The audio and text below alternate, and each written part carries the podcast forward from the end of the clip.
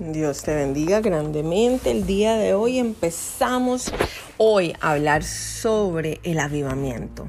Gloria al Señor. Qué belleza es poder nosotros darnos cuenta que el Señor tiene planes buenos para nuestro futuro. Gloria al Señor. Y hoy vamos a aprender cosas que de pronto son más importantes de lo que pensamos. La palabra del Señor nos enseña del Dios Todopoderoso, el Creador de los cielos, la tierra, de todos nosotros, el que eh, está en control de todo, el eterno Padre Celestial de nosotros. La palabra también nos enseña de nuestro Salvador, el Señor Jesucristo, que murió por nosotros y resucitó de entre los muertos para darnos a nosotros ese poder de la vida eterna para su gloria y su poder. Pero ¿y qué pasa con ese avivamiento que viene? ¿Quién está a cargo?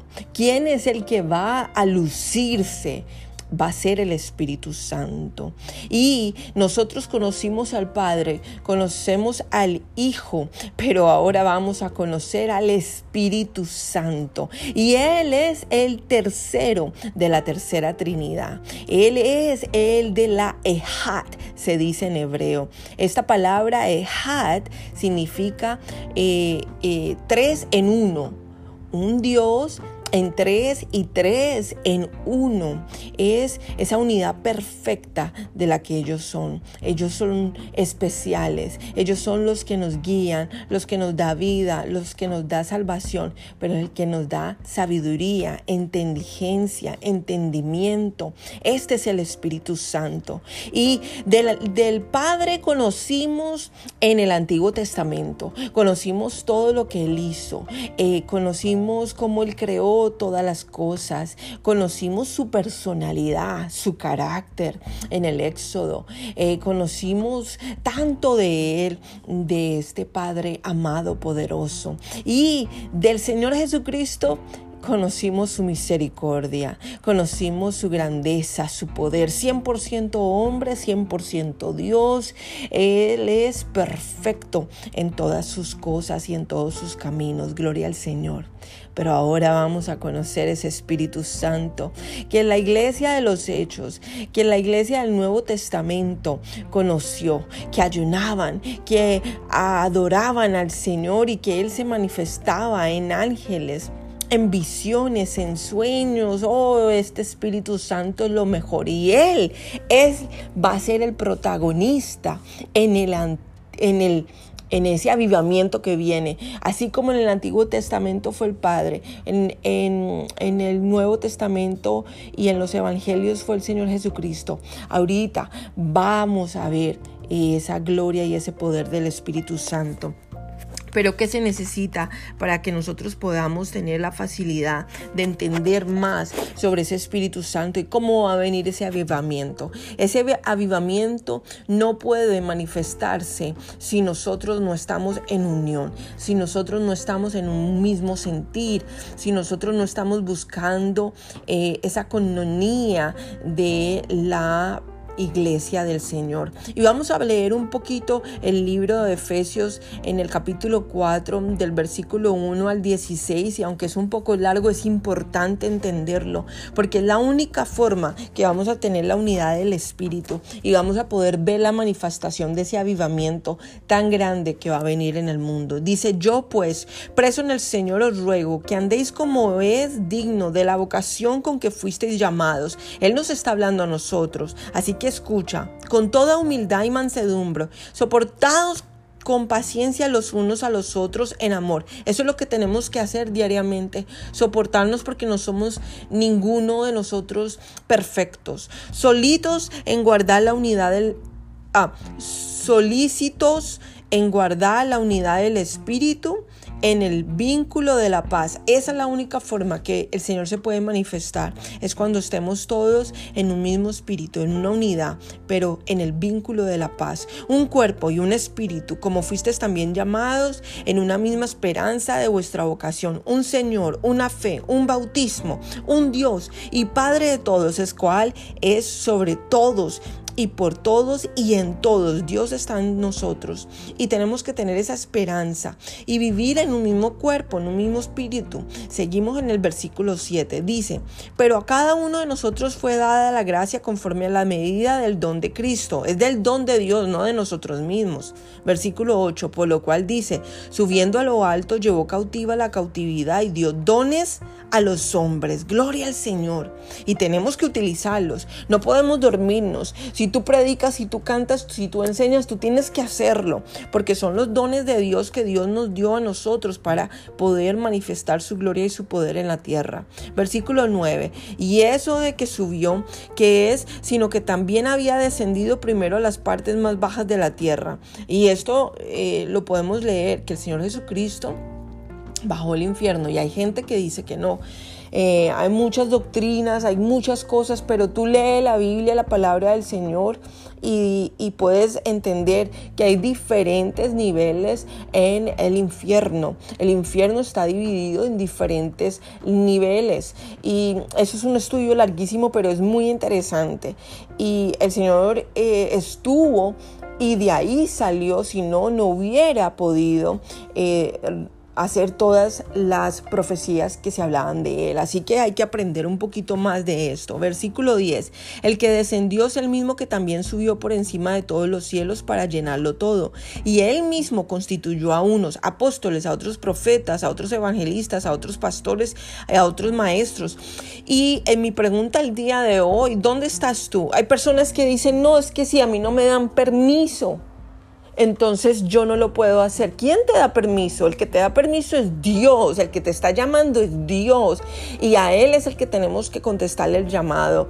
Y nosotros tenemos que hacer es la voluntad del Padre, no de la gente, no lo que me digan, no lo que eh, yo piense, no, si Dios te hace un llamado, sigue el llamado porque tienes los dones que Dios te dio y Dios te los va a pedir después. ¿Qué hiciste con los dones que te di? Y puedes leer eso también en la palabra del Señor. Así que seguimos leyendo en el versículo 12, a fin de perfeccionar a los santos para la obra del ministerio, para la edificación del cuerpo de Cristo. Quiere decir que no es para edificarme yo, no es para crecer yo, es para que el mismo Cristo Jesús se glorifique. Así que edificamos es el cuerpo de Cristo, que es la iglesia del Señor. En el versículo 13 dice, hasta que todos lleguemos a la unidad de la fe, o sea, hasta que lleguemos todos a la unidad de la fe y del conocimiento del Hijo de Dios, a un varón perfecto, a la medida y a la estatura de la plenitud de Cristo, para que ya no seamos niños fluctuantes, ya no podemos estar pensando que somos niños en la palabra del Señor, tenemos que aprender, tenemos que conocer los libros de la Biblia y que si Dios nos está dando la oportunidad de aprenderlos, escucha el audio, escribe, toma nota, eh, eh, sumérgete en la palabra del Señor, es imposible que el Señor lo utilice a uno y que las personas teniendo las cosas en bandeja de plata no la utilicen, no lo escuchen. Y entonces, ¿cuál es la excusa que le vas a dar al Señor? Si todo lo tienen, todo lo pueden hacer, todo lo pueden aprender, pero no le dan ni el tiempo ni la dedicación y el Señor nos está viendo y no hay tiempo, no hay tiempo que perder porque el Señor Jesucristo viene pronto. Versículo 14, para que ya no seamos niños fluctuantes, llevados por doquiera de todo viento de doctrina, por estratagema de hombres para que para engañar emplean con astucia las artimañas del error. Mira qué tristeza en este momento lo que estamos viendo. Y eh, para nosotros manifestar ese avivamiento tenemos que estar en un mismo sentir, con una misma doctrina, un mismo entendimiento de la palabra. Y, me da tristeza, pero mucha gente escucha eh, desafortunadamente muchas pamplinas en, toda parte, eh, en YouTube, en la cantidad de Facebook, cosas erróneas, cosas antibíblicas y que le ponen el nombre entre comillas a Dios ahí, ay, Dios te bendiga y son puras cosas que ni siquiera están escritas en la palabra del Señor. Y eso nosotros tenemos que crecer para que no nos engañen y darnos cuenta que si nosotros vivimos en un desorden bíblico, tú no vas a esperar algo bueno de, lo que estés viviendo. Tenemos que buscar el orden bíblico, versículo 15, sino que siguiendo la verdad en amor, crezcamos en todo, en aquel que es la cabeza. Esto es Cristo, de quien todo el cuerpo bien concertado y unido entre sí por todas las coyunturas que se ayudan mutuamente según la actividad propia de cada miembro. Recibe su crecimiento para ir edificándose en el amor. Gloria al Señor y el que vive para siempre. Nosotros tenemos que buscar esa unidad, porque cuando los apóstoles fueron a recibir el Espíritu Santo, todos estaban unánimes, unidos en un mismo sentir, y ahí bajo el fuego de Dios. Así que hoy busquemos la unidad. Y yo quiero hablar algo importante, porque es un ejemplo grandísimo que muchas nosotras eh, del grupo de mujeres de bendición nos dimos cuenta en el mes de febrero. Cuando tú te sometes a Dios en ayuno, en oración, el Señor se manifiesta. Y en, medio de ayuno, de oración, le pedimos al Señor que, que trajera el orden para que pudiéramos tener más personas ayudando, para que pudiéramos tener más consejería, para que pudiéramos tener más palabra del Señor, oración, vigilias. Y el Señor acomodó todo. Y hoy quiero hablar de eso para que tú sepas que no es casualidad, no, es que Dios conoce todas las cosas y en la unidad está la fuerza, en la unidad y en la obediencia del Señor para la gloria de Dios. Cuando nosotros vivimos sometidos a su presencia, a su gloria y a su poder, el Señor se manifiesta y te guía y nos guía y nos muestra. Y en este, en este eh, testimonio que quiero compartir, hace unos años atrás, el Señor, eh, y yo le quiero decir eh, con toda em, humildad, de que cuando yo voy a alguna parte, no voy porque yo quiero ir, no, voy porque el Señor me dice, eh, Diana, hoy tienes que ir acá o mm, el fin de semana tienes que hacer esto.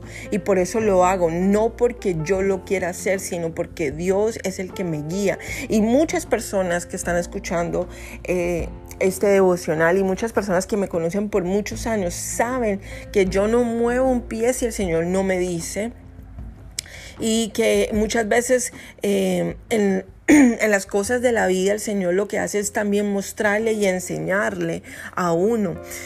Pero eh, hace unos años atrás tuve la oportunidad de ir a un lugar donde el Señor me dijo que fuera y eh, estaba yo pasando por eh, una carga muy fuerte en mi vida. Eh, estaba haciendo yo un trabajo para el Señor en un lugar y, había sido, ya llevaba yo un año y medio o dos años haciendo eso que el Señor me había dicho que hiciera y era muy fuerte para mí. Era eh, de mucha oración, de mucho ayuno, de, muchas cosas que tuve que ver, pasar y emocionalmente cuando terminé el trabajo que el Señor me dio, terminé rendida, terminé... Eh, no sé ni siquiera cómo eh, eh, explicarlo, pero terminé cansada eh, de todo para la gloria del Señor, pero ese día el Señor me dijo que fuera a, esta iglesia. junto a mi familia. Mi hijo recuerdo que estaba en Ruanda, África, en un viaje misionero, así que ya estaba yo tan cansada que que me senté y dijeron que las personas que quisieran orar en la parte de, adelante, que, alguien orara, yo realmente eh, soy em, eh, muy exclusiva, le puedo decir, a, que no me gusta que cualquier persona ore por mí porque no sé su testimonio, si yo no la conozco. Entonces, eh, siempre le digo, Señor, guíame. El Señor me dijo, pasa tú adelante y tú vas a ir donde esta persona. Y esa persona que estaba ahí al frente era Alma, eh, nuestra copastora Alma Rockmore. Y yo no la conocía, nunca la había visto en mi vida, pero el Señor me dijo, tú vas a ir donde ella y te traje aquí, a este lugar, solamente para que ella orara por ti. Así que em, ella me pidió y había tanto, ella me pidió que, que, le dijera por qué orar, pero había tantas cosas que había pasado durante estos años, este año y medio, casi dos años, en esto que me había puesto el Señor a hacer, que yo no podía decirle todo, todo lo que había pasado durante ese tiempo. Así que yo le dije lo que el Señor te ponga y te muestre. Y ella dijo, ok, y empezó a orar y el Señor le dijo todo a ella, todo, todo, todo. Y ella empezó a hablar y a decir todo lo que yo estaba pidiendo en oración. Em, yo en ese momento tuve una visión que no sé si yo la he compartido con ella. Es larga, pero no la puedo compartir aquí porque se me acaba el audio. Y tuve una visión donde eh, en ese momento yo sentí la mano de Dios, sentí el poder de su Santo Espíritu en mí. Y ese día fue una paz que llegó a mi corazón. Y también esa semana el Señor me, me trajo eh, muchas bendiciones muchísimas por yo haber sido obediente al llamado que Él había hecho en ese tiempo, ese año y medio, dos años a mi vida. Así llegó la copastora, eh, eh, mi hermana amada Alma, a mi vida. Y yo le doy gracias al Señor. Desde ese entonces, eh, de vez en cuando oramos, de vez en cuando hicimos, estuvimos juntas y, y no he separado ese respeto que, que tuve en ese momento porque el Señor le dio ese don de ciencia, ese don de entendimiento, de sabiduría, mientras que ella oró y e, el Señor manifestó todo por lo que yo había pasado en ese tiempo. Así que ah, cuando nosotros estamos en un mismo espíritu, porque ella es una mujer de oración, de ayuno, poderosa en el Señor, y estamos en un mismo espíritu, entonces, ¿qué pasa? Ahí llega un avivamiento a tu vida, a tu corazón, a tu ministerio, a tu familia. Cuando estamos en una misma unión, cuando tú estás orando, cuando yo estoy orando, cuando tú estás en el Espíritu y yo estoy en el Espíritu confiando en lo que Dios está haciendo, ahí llega un avivamiento a tu vida. Y hoy yo le pido al Señor que te guíe, te muestre, que tú tengas ese avivamiento en tu vida, que sea Él lo que quiera hacer contigo y que tú vivas en un mismo espíritu con, junto a Dios, con Dios y con las personas a tu alrededor, para que tú puedas llegar a entender el propósito de Dios que tiene Él en tu vida, en tu familia, en tu generación. Y yo le doy gracias al Señor, porque después del tiempo, sin ella saber, sin yo saber y estar juntas desde ese, desde ese tiempo, juntas en oración, yo creo que son más o menos hace como cuatro años, y juntas en oración, y juntas en ayuno, y juntas, y ella se fue, se mudó, después yo también me mudé, gloria al Señor, y llegamos después a ver de que el Señor tenía el propósito y ella entró al ministerio de mujeres de bendición.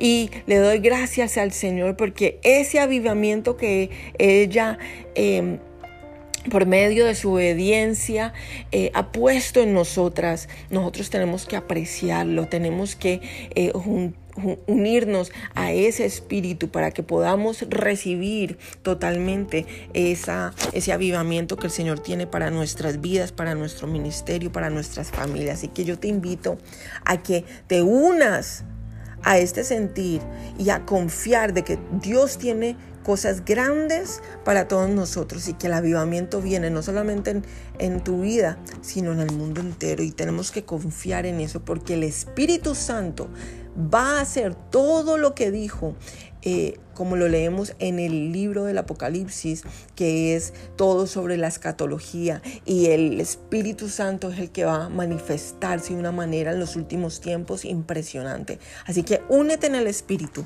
para que puedas disfrutarlo también. Bendiciones.